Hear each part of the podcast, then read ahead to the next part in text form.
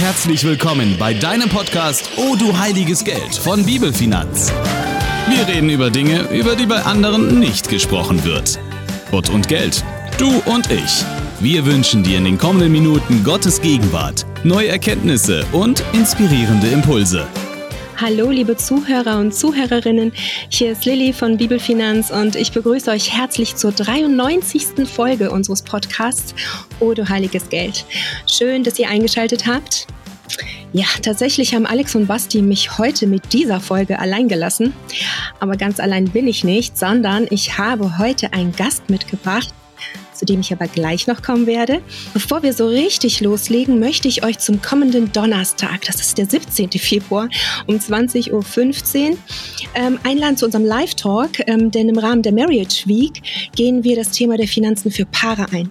Ihr könnt euch einfach dazuschalten und auf der Website bibelfinanz.de findet ihr den Zoom-Link und weitere Infos findet ihr auch in den Show Notes. Wir sprechen an diesem Abend über entspannten Umgang mit Finanzen in der Partnerschaft. Und dann lade ich zusätzlich unsere Zuhörerinnen ein, also alle, alle unsere weiblichen Zuhörer. Ab 3. März geht der neunwöchige Kurs Herzenschatz los. Und es ist ein Kurs für Frauen jeden Alters. Wenn du lernen willst, dein Geld friedlich zu verwalten und gut einzusetzen und auch vielleicht etwas Neues dazu zu lernen, melde dich an. Schau bei Insta vorbei, Facebook oder schreib uns eine Mail. Alle Infos dazu findest du auch bei den Show Notes. So, aber nun komme ich zu unserem Gast und ich will ihn ganz, ganz herzlich willkommen heißen. Hallo Sascha, so gut, dass du da bist. Schön, danke. Sascha, ich werde dich jetzt einmal so vorstellen, wie ich dich kennengelernt habe. Du heißt Sascha Neudorf und soweit ich weiß, bist du verheiratet. Hast du auch Kinder, Sascha? Ja, wir haben drei Kinder, genau. Wie alt? Äh, 14, 11 und 8. Ich muss immer selber ein bisschen nachdenken. Sehr schön. Äh, ich habe dich vor einigen Jahren als Gastredner in meiner Heimatgemeinde in der Kirche für Bonn kennengelernt. Du hast da gepredigt. Und ich weiß, dass du Pastor der Gemeinde in Siegburg bist. Und ja, Siegburg, ähm, für alle, die nicht in unserer Nähe wohnen, das ist eine Stadt nicht weit weg von meinem Heimatort Bonn. Ähm, und dann habe ich seit Sommer letzten Jahres habe ich immer mehr von dir und über dich gehört. Und das war tatsächlich ab dem Zeitpunkt, als die Flutkatastrophe in unserer Umgebung ja hereinbrach. Aber dazu kannst du später natürlich gerne mehr erzählen. So, Sascha, das war jetzt meine Wahrnehmung. Aber nun erzähl du bitte, was sollte jeder, der dich noch nicht kennt, unbedingt über dich wissen? Wer ist Sascha Neudorf? Ja, die Frage hast du sehr spannend formuliert. Äh, die ist auch schnell hm. beantwortet. Äh, ich würde sagen, gar nicht okay. so viel. Ich würde mich als sehr durchschnittlichen Menschen bezeichnen, äh, der aber in einem überdurchschnittlich großartigen Kontext leben darf. Sowohl familiär, meine Frau, meine Kinder, unsere Kinder und dann aber auch gemeintlich. Ich bin leidenschaftlich gerne Pastor, gerade Pastor auch in Siegburg. Äh, habe zwei Kollegen, mit denen ich unglaublich gerne zusammenarbeite. Dann aber auch mein Freundeskreis und äh, Mitarbeiter. Das sind so Dinge, die mich total begeistern und beflügeln bei all dem, was ich so mache. Eben im Gemeindekontext, dann aber auch in der Fluthilfe, die seit dem letzten Sommer läuft. Mhm. Ähm, dann bin ich noch nebenbei Gastdozent am Bibelseminar in Bonn und so, aber das ist alles jetzt nicht so sehr wichtig. Doch, es ist sehr wichtig. Das ist spannend. Das wusste ich noch nicht, Sascha. Äh, ja, da hast du ja einiges einiges, äh, womit du dich beschäftigst. Sascha, jetzt etwas persönlicher. Was bewegt dich gerade wirklich? Ja, was mich ähm, mittlerweile seit gut sieben Monaten tatsächlich täglich beschäftigt, ähm, ist, ist die Fluthilfe. Ähm, das, was im Sommer des letzten Jahres, in der Nacht vom 14. auf den 15. Juli, ähm, in Teilen von Nordrhein-Westfalen und Rheinland-Pfalz, ganz besonders im Ahrtal, so passiert ist. Ähm, es gibt viel Not und Leid auf der ganzen Welt, das ist gar keine Frage und das muss man auch nicht miteinander vergleichen. Ähm, aber es bewegt mich jeden Tag, dass es so nah ist, dass es bei uns vor der Tür ist. Ähm, das ist zum einen sind es die Herausforderungen, die diese Menschen haben, aber dann eben die Möglichkeiten, die Chancen, die Gelegenheiten, die wir als Menschen in der unmittelbaren Umgebung haben, um Leid zu lindern, um für Menschen da zu sein. Das treibt mich in den letzten äh, Wochen und Monaten ja jeden Tag ähm, und fasziniert wow, okay. mich auch, weil, weil so vieles möglich ist. Was macht es mit dir persönlich? Also was geht denn in deinem Herzen dabei ab, wenn du das siehst, wenn du das erlebst? Es ist zum einen Mitleid, auf jeden Fall. Ähm, weil wir so nah an den Menschen dran mhm. sind und von ihnen quasi täglich hören, ähm, wie gut es ihnen geht, wie schlecht es ihnen geht. Äh, ich sage immer wieder, äh, wir weinen mit den Leuten und wir lachen mit den Leuten. Äh, mhm. Ich meine, das liegt auch so ein bisschen an der rheinischen Frohnatur. Ja, die ist ähm, bekannt, ja. genau, genau. Und das, das wird sehr, sehr greifbar. Ähm, und es ist nicht ein Überdecken des Leides, sondern wirklich ähm, ein Feiern der wenigen kleinen, schönen Dinge hm. und äh, ein, ein Mitleiden mit, mit den schmerzvollen Dingen. Aber immer mit der Perspektive, hey, es wird besser. Es, es, es geht aufwärts. Es gibt, es gibt Dinge, die wir, die wir voranbringen können. Und äh, ja, wenn ich es zusammenfassen müsste, würde ich sagen, es ist eine riesige Mitmenschlichkeit, mhm. äh, die in dieser Flutkatastrophe sichtbar geworden ist. Äh, das sagen die Menschen untereinander, die betroffen sind. Ja. Das äh, erleben wir Helfer äh, miteinander und eben mit den Betroffenen zusammen. Und das finde ich dermaßen faszinierend, dass mhm. ähm, die Dinge, die gebraucht werden, immer zusammenkommen. Das wird gleich noch weiter wahrscheinlich Thema sein. Ja, ja, ja. Ähm, noch eine kurze Frage dazu, weil ich habe ähm, eine Freundin, mit der arbeitest du auch ganz eng zusammen, die Tanja. Sie ist Chef des, ja, des Kaffeeteams. Und was mich in dieser Hinsicht noch kurz interessiert, bevor wir weitergehen in, ähm, in einen ganz, also halt bestimmten halt Bereich in diesem Hilfswerk, ist, ähm, ich weiß, dass es sehr hm, anstrengend sein für die Psyche. Und ich kriege das ja zum Teil auch mit durch unsere Gespräche mit Tanja.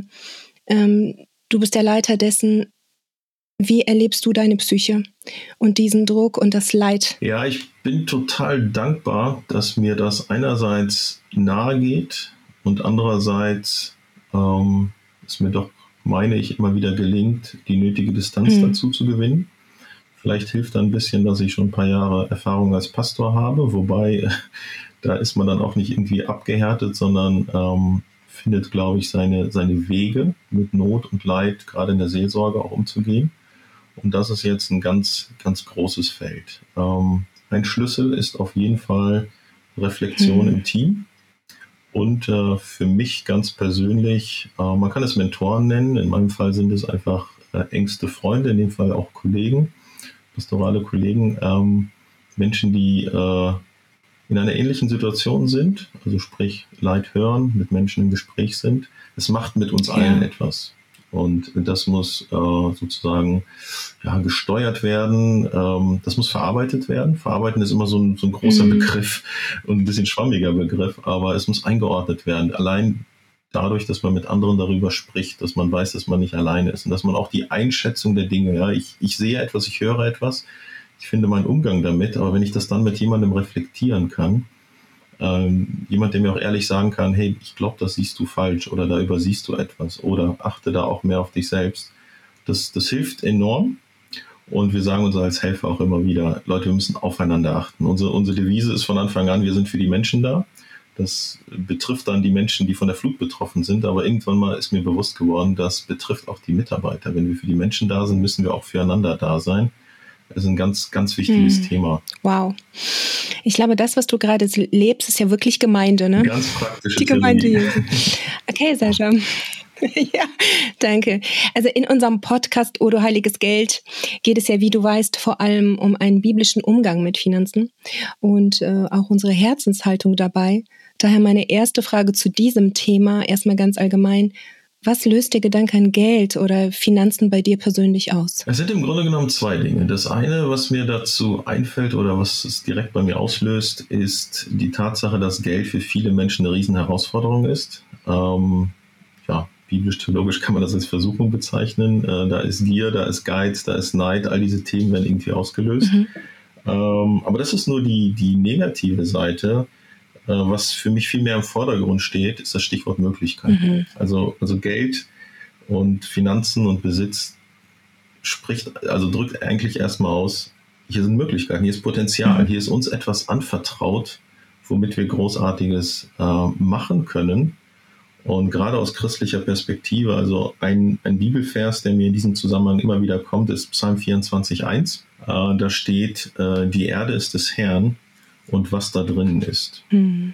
Äh, und dann wird da weiter ausgeführt, dass, dass auch wir Menschen Gott gehören. Das ist im Grunde genommen nichts anderes als Römer 12, 1 und 2, wo Paulus sagt, stellt eure Leiber Gott zur Verfügung. Also eigentlich unser ganzes Leben, diese Perspektive, das, was ich besitze, das, was ich habe, und das Geld gehört dazu, aber dann sind da Gaben und alles andere, es gehört gar nicht mir. Ich glaube, das ist ganz, ganz entscheidend. Und aus dieser Perspektive heraus sehe ich Geld, Finanzen, Kapital und so weiter als als Ressource, die Gott gehört, die Gott uns anvertraut hat und die wir möglichst weise einsetzen müssen. Das ist leicht gesagt, das, das weiß ich. Äh, auf der anderen Seite, wenn man sich, sag ich mal, dem Leben zuwendet und mit offenen Augen durchs Leben geht, dann, dann ergeben sich so viele Möglichkeiten, diese Ressource sinnvoll einzusetzen, im Sinne mhm. Gottes einzusetzen. Insofern, ja, vorwiegend Chancen, Möglichkeiten, positives Potenzial. Oh, okay, danke. Ähm, Hast du den Gott äh, so als der Besitzer von allem? Hast du Gott in deinem Leben als einen ganz persönlichen Versorger erlebt? Also jetzt nicht ähm, auf diese halt geistlich spirituellen, sondern auch wirklich finanziell. Und ähm, ja, und ich merke, dass du so drei Fachbereiche hast in deinem Leben, wo das wirklich eingesetzt werden darf. Das ist in deinem halt privaten, als Pastor einer Gemeinde und auch als der Leiter von Hoffnungswerk, von diesem Hilfswerk für die Flutopfer. Kannst du mir sagen, ob du Gott da als einen persönlichen Versorger erlebt hast in diesen drei Bereichen? Ja, ich fange mal bei dem Privaten an. Äh, es, ja, ist schon eine Weile her, aber als ich im Studium war, im Theologiestudium, da war für mich eigentlich immer klar, ich will nicht Pastor werden. Ich möchte nicht von einer Gemeinde oder Menschen finanziell abhängig sein, sondern ich mache nachher, ich studiere noch was anderes, womit ich mein Geld verdiene. Und das Theologiestudium war dafür da, damit ich mich ehrenamtlich einbringen kann. Äh, Gott hat mein Denken eigentlich erst im letzten Semester meines Studiums äh, verändert, weil ich mich einfach der Frage gestellt habe, was denkt denn Gott darüber? Nicht, was fühle ich darüber oder was denken andere Menschen darüber, dass ich von deren Geld lebe, sage ich mal in Anführungszeichen, sondern was sagt Gott darüber? Und dann gibt es die ganz klare Aussage Gottes, äh, es gibt äh, nicht nur die Möglichkeit, sondern es ist im Sinne Gottes, dass man als äh, Mitarbeiter im Reich Gottes auch davon leben darf. So, mhm. Ich musste mich erstmal davon befreien, von dem Gedanken, dass ich das nicht will, okay. um mich da Gott zur Verfügung zu stellen. Und dann, dann kam es Schlag auf Schlag. Also ich habe dann, ohne dann mich zu bewerben, ohne danach zu fragen, ein tolles Stipendium angeboten bekommen, äh, um im Ausland nochmal zwei Jahre zu studieren. Wir haben dort eine unglaubliche Versorgung erlebt, einfach durch Freunde, durch unsere Gemeinde, durch Menschen, die gesagt haben, wir finden es großartig, was ihr da macht. Äh, als wir ins Ausland gingen, da kamen richtig hohe Kosten auf uns zu und, und wir wussten nicht, wie wir das stemmen sollten. Und, und Gott hat es einfach bestätigt. Und äh, ja, wie gesagt, das ist eine Weile her. Etwas Aktuelleres ist, ähm, gerade, gerade letztes Jahr, dann bekam meine Frau eine Gehaltserhöhung, äh, mit der wir so gar nicht gerechnet haben. Das kam gerade rechtzeitig, ähm, weil wir dann ein paar Monate später ein Haus gekauft haben. Hm.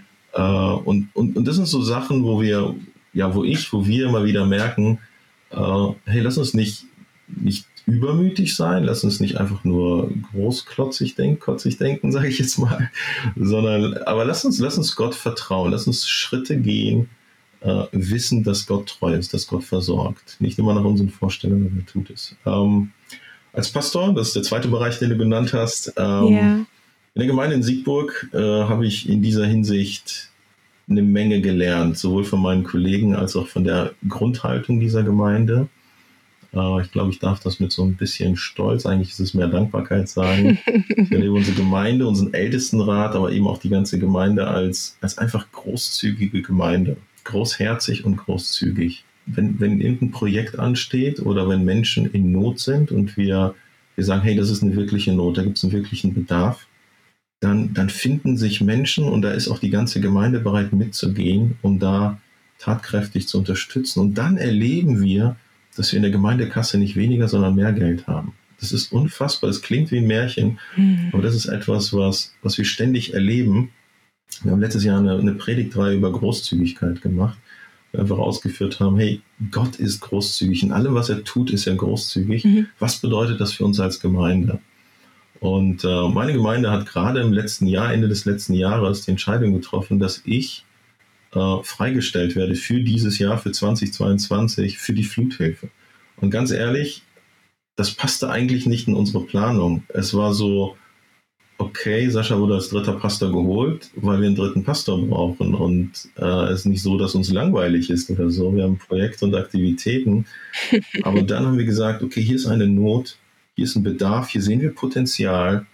Äh, also stellen wir einen unserer Pastoren frei dafür und gucken, der Rest wird schon. Und ich will da gar keinen zu, zu, zu heiligen oder frommen Bezug herstellen, aber wir haben diese Entscheidung getroffen und zwei Wochen später bekommen wir als Gemeinde den Kauf eines Grundstücks angeboten, wofür wir seit 20 Jahren gebetet haben. Oh, wow. Wo es keine Chance, ja, wo es eigentlich menschlich gesehen gar keine Chance gab. Und dann, dann kommt dann kommt jemand auf uns zu und sagt uns, hey, hier wird ein Grundstück verkauft, braucht ihr das? Und wir so, ja, ja.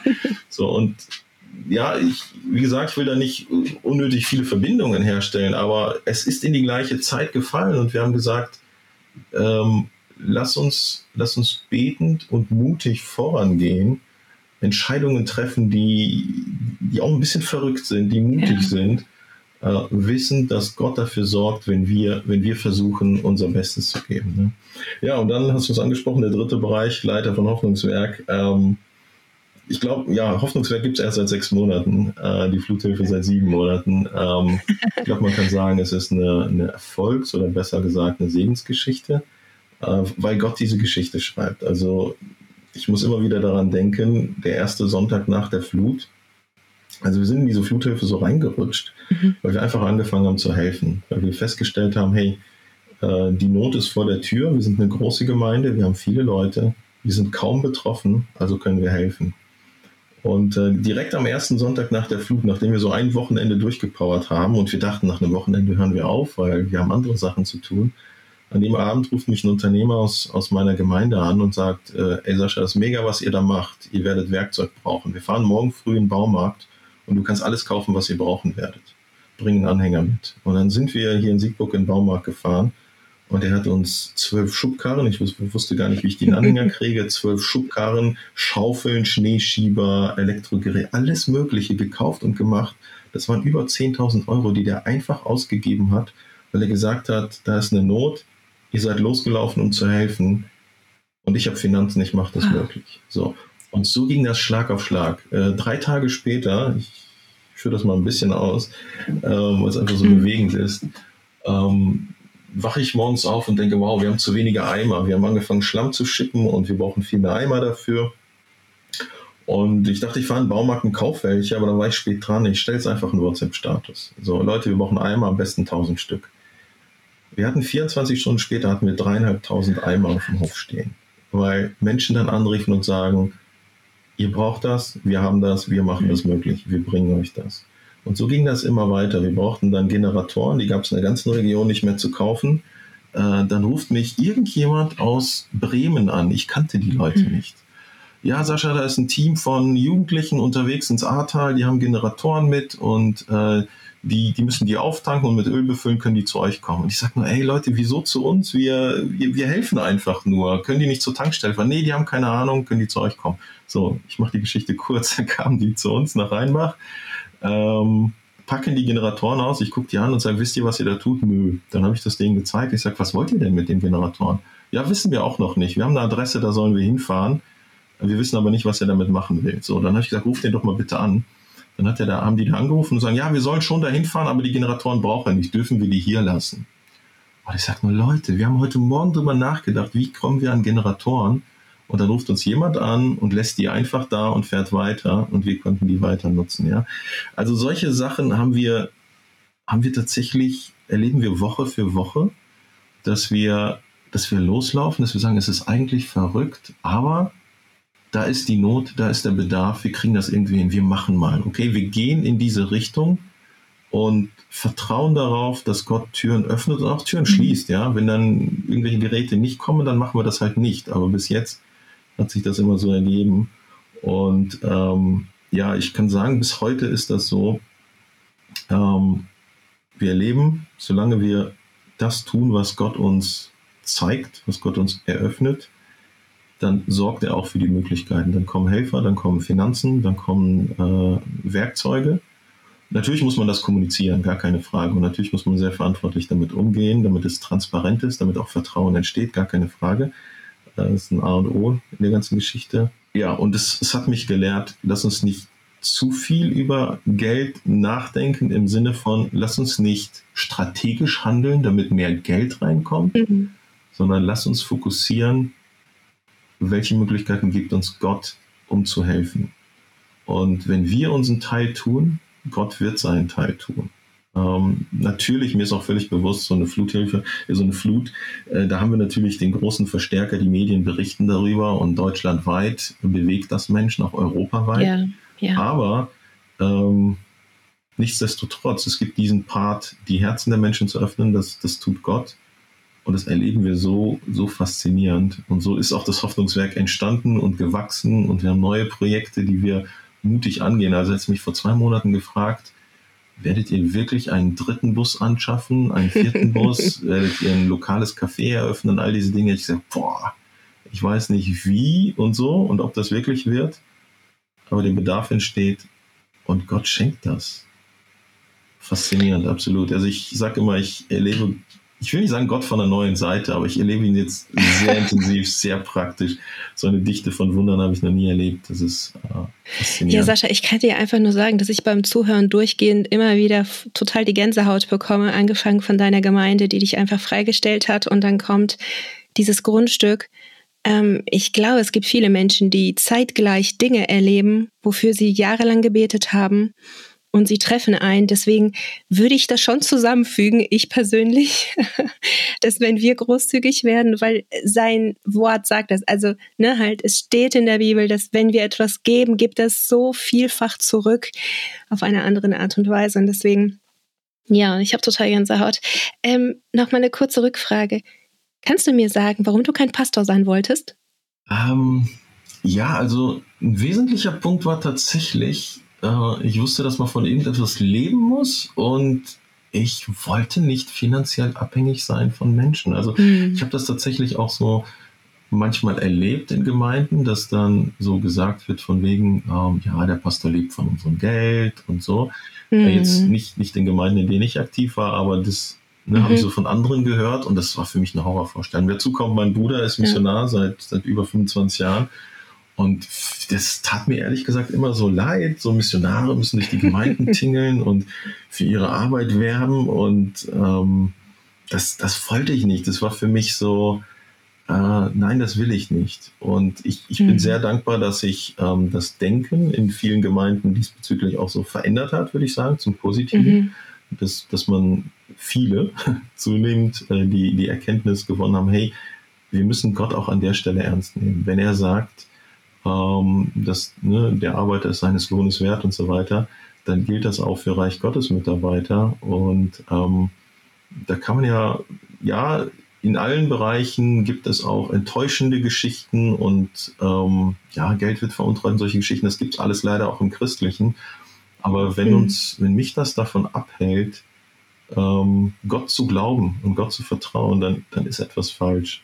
Ja? Und ja. Ähm, ja, das hat mich dann erstmal abgehalten und dann umgekehrt ermutigt, dass ich gesagt habe, ja, ich werde nicht der beste Pastor sein, aber darum geht es ja auch nicht, sondern ähm, ja. Gottes Reich ist da, Gott baut sein Reich, er baut es mit Menschen. Und ob er mich gebrauchen will, entscheidet er. Okay, er hat es entschieden. also will ich mich zur Verfügung stellen. Ja, so, so war Sehr das. Sehr schön, danke. Kannst du mir sagen, was du aufgrund der, ähm, der Flutkatastrophe so erlebt und gelernt hast? Ähm, vor allem was Geld und so weiter auch angeht? Ja, das da habe ich eine ganze Reihe von Dingen tatsächlich. Ähm, ein großes Learning für mich ist, die Hilfsbereitschaft ist riesig. Ähm, Deutschland, man kann auch einfach sagen Europa, wir sind, wir sind so reich, wir sind so wohlhabend und irgendwie sagt man das so oft oder denkt zumindest, ja, die Menschen sind egoistisch, die denken nur an sich. Und ich habe, ich habe in dieser Flutgeschichte gelernt, die Großzügigkeit, die Hilfsbereitschaft ist riesig. Und das nicht nur bei Christen, sondern auch bei vielen, vielen Nichtchristen. Im Flutgebiet sind viele nichtchristliche Organisationen unterwegs, die machen einen mega Job. Die sind so hingegeben. Äh, das ist einfach faszinierend. Ja, da würde ich nicht mal den Unterschied machen. Äh, mhm. zwischen Christen und Nichtchristen. Mhm. Äh, und wir können eine Menge, wir können so viel. Also im Ahrtal waren in der heißen Zeit etwa 270 Initiativen unterwegs. Mittlerweile sind es nur noch 90, was immer noch viel wow. ist. Äh, Menschen, die, die, die Geld und Zeit und, und Energie und Gesundheit investieren, um anderen Menschen zu helfen. Also Hilfsbereitschaft ist riesig, das, die Mitmenschlichkeit ist ganz groß. Äh, eine andere Sache ist, ähm, es ist auch viel Geld da, aber wenn man Geld äh, sozusagen sammelt, und das haben viele Gemeinden, viele Hilfswerke, Organisationen gemacht, dann hat man auch eine Verantwortung. Also ich sag mal, es ist verhältnismäßig einfach zu sagen, hey, wenn ihr Geld spenden wollt für die Fluthilfe, gebt es uns. So, aber dann ist das Geld auf dem Konto. Und dann muss man sich überlegen, was macht man denn jetzt eigentlich Sinnvolles damit? Und da gibt es auch viele Organisationen, die sich hm. mittlerweile hm. bei uns melden und sagen, ey, wir sehen, dass ihr Projekte habt, können wir euch unterstützen. Das ist super. Äh, wir fragen dann immer, hey, habt ihr eigene Projekte? Können wir zusammenarbeiten? Können wir euch unterstützen? Können wir euch helfen? Mit Manpower, mit was auch immer. Und äh, was ich damit sagen will, ist, ähm, es ist eine Sache zu sagen, okay, da, da ist eine Not und gebt uns Geld oder, oder das ist unsere Idee. Dann hat man aber auch die Verantwortung, das auf die Straße zu bringen, sage ich mal, ja, einfach damit, damit umzugehen. Ähm, und wenn ich etwas so ganz vorsichtig kritisch anmerken darf, äh, ich meine, Geld ist irgendwie auch immer ein Machtinstrument und man muss aufpassen, dass man das nicht missbraucht. Das gilt im Gemeindekontext, im Missionskontext, ähm, in so einer Fluthilfe. Ähm, es gibt äh, Helfer, die kommen zu uns und sagen, hey, ich habe hier Betrag X, egal, es können auch Privatleute sein oder Organisationen, ich habe hier Betrag X. Ich möchte, dass ihr das und das damit macht. Ich atme dann immer tief durch und sage den Leuten liebevoll, ja, ist gut, verstehe das, aber darf ich mal erzählen, wie wir die Menschen im Flutgebiet erleben, was wir dort sehen. Die Situation ist sehr dynamisch, es verändert sich ständig etwas. Darf ich dir erzählen, wo wir den Bedarf und die Not sehen. Und ich will dich gar nicht überreden. Du kannst mit deinem Geld oder dem dir anvertrauten Geld machen, was du möchtest. Aber ähm, ich halte es für weiser, für verantwortlicher, wenn man mit denen, die ganz nah dran sind, ins Gespräch kommt, was braucht ihr wirklich? Ähm, das, das gilt nicht nur für die Fluthilfe. Ich habe das auch, ich erlebe das, wie gesagt, äh, mein Bruder ist seit vielen Jahren Missionar bei den Wycliffe Bibelübersetzer, macht Alphabetisierung und Bibelübersetzung. Und äh, auch da, es gibt, es gibt einfach Projekte, das ist schwer zu kommunizieren, dafür braucht man jetzt Geld. Weil die Leute sagen, ja, aber sag uns, wie viele Leute sich mhm. bekehrt haben, sag uns, wie viele erreicht werden. Das ist dann viel einfacher, aber das ist spektakulärer oder wie viele Kinder dann, sage ich mal, nicht verhungert sind, wenn ich das mal karikieren darf. Aber eigentlich ist die Wirklichkeit komplexer. Ja. Und können wir so viel Vertrauen zu den Menschen haben, die, die die Arbeit machen vor Ort, dass wir einfach uns die Zeit nehmen, mit ihnen ins Gespräch zu kommen und sagen, du, ich höre dir jetzt mal zu. Ich weiß es nicht besser, sondern du weißt es besser. Und äh, komm, wir kommen ins Gespräch darüber, was wird wirklich gebraucht. Und ich höre dir zu und mache mir dann Gedanken. Und das machen viele, ja. Ich will das gar nicht alles über einen Kamm scheren. Mhm. Ich würde sagen, hey, lass uns da auch in der Hinsicht äh, verantwortlich damit umgehen. Ähm, ja, ein weiteres Learning, ich mache mal jetzt eine lange Liste, äh, nein, ich mache es kurz. Ähm, Vertrauen, transparente Kommunikation würde ich es nennen. Ähm, also wir haben das so erlebt, es gab auch viele Bedenkenträger, die bei uns in der Fluthilfe aufgeschlagen haben, ja, wieso macht ihr das und es könnte das passieren und das passieren. Ja, wir haben viele mutige Sachen gemacht. Wir haben teilweise verrückte Sachen gemacht. Wir haben riskante Sachen gemacht. Äh, kalkuliertes Risiko, sage ich dann immer. Ähm, die Menschen sind in der Not, die sind in einer gefährlichen Situation. Sie arbeiten in ihren verseuchten Häusern. Da wollen wir sie nicht allein lassen, also machen wir es auch. Gibt es ein Risiko? Ja. Äh, gesundheitliche Schäden und so weiter. Da waren wir nicht übermäßig unvorsichtig und gleichzeitig nicht übermäßig vorsichtig, so, oh, es könnte was passieren, wir bleiben zu Hause. Und das, das gilt auch mit Finanzen, das gilt mit, für Gesundheit und für andere Dinge. Ähm, lasst uns ganz praktisch mit Gott rechnen.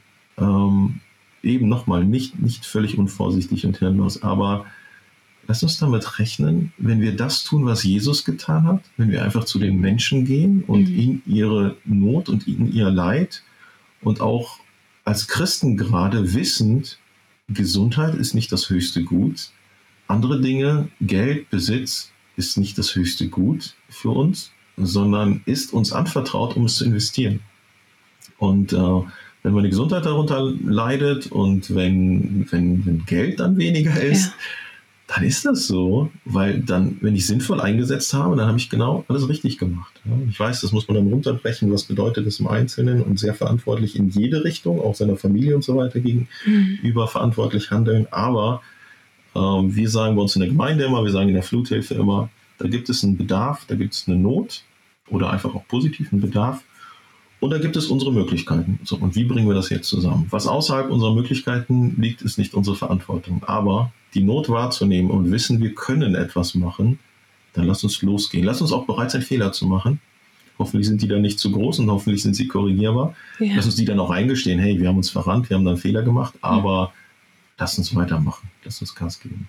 Und ähm, die Erfahrung wieder der Fluthilfe bestätigt, hey, das, das macht Sinn. Lass uns das mhm. machen. Und super viele Menschen sind bereit, das zu tun. Also wir haben diese, diese Perspektive, diese Haltung von, ja, mittlerweile, ich glaube, 16.000 Helfern in der Fluthilfe erfahren. Und ähm, das ist diese Haltung, da gibt es Not, ich fahre dahin und helfe, sag mir wo.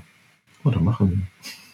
Es geht. Wir können das, wir können das alle. Also das ist, das sind kein, also sind besondere Menschen, ja, aber in der Hinsicht sind wir alle besondere Menschen. Jeder Mensch hat Potenzial. Und da geht, da geht eine Menge. Ja, es kam mir gerade, als du erzählt hast, dass Gott so oft in, äh, in der Bibel sagt, hab keine Angst, hab keine Angst, ich bin bei dir, hab keine Angst, ne? Ja.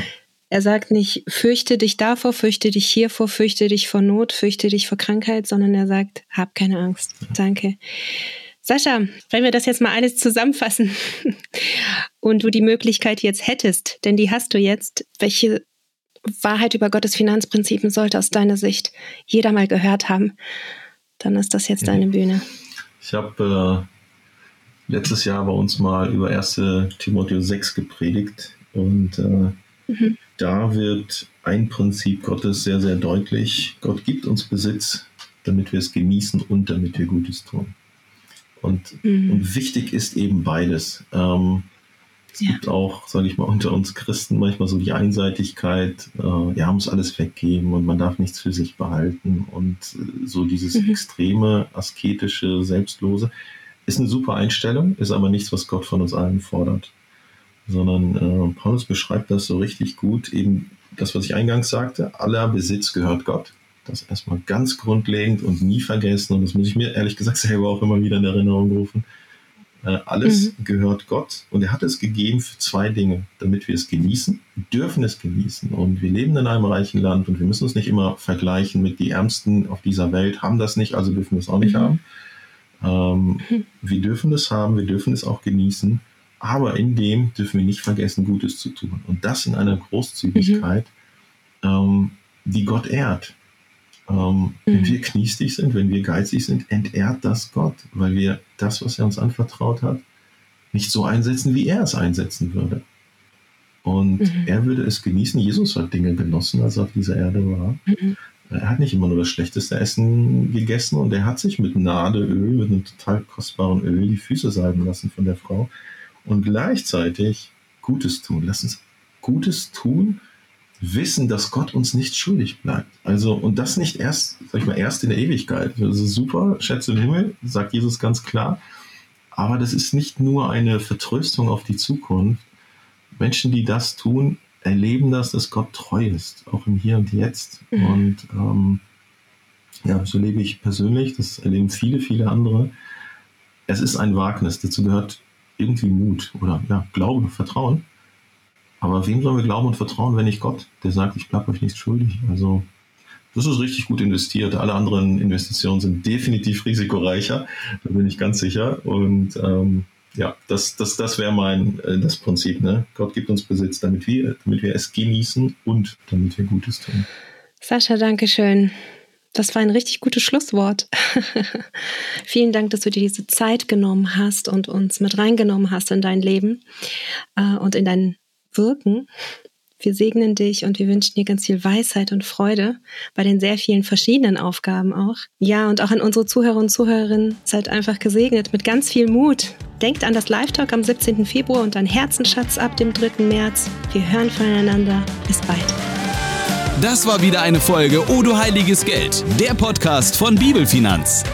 Hat dir gefallen? Dann abonnier uns. Du hast Fragen zu der Folge oder inhaltliche Ideen für neue Podcasts? Dann freuen wir uns auf deine Kommentare oder mail uns an info@bibelfinanz.de. Weitere Informationen, Termine und Podcast-Folgen findest du online unter bibelfinanz.de.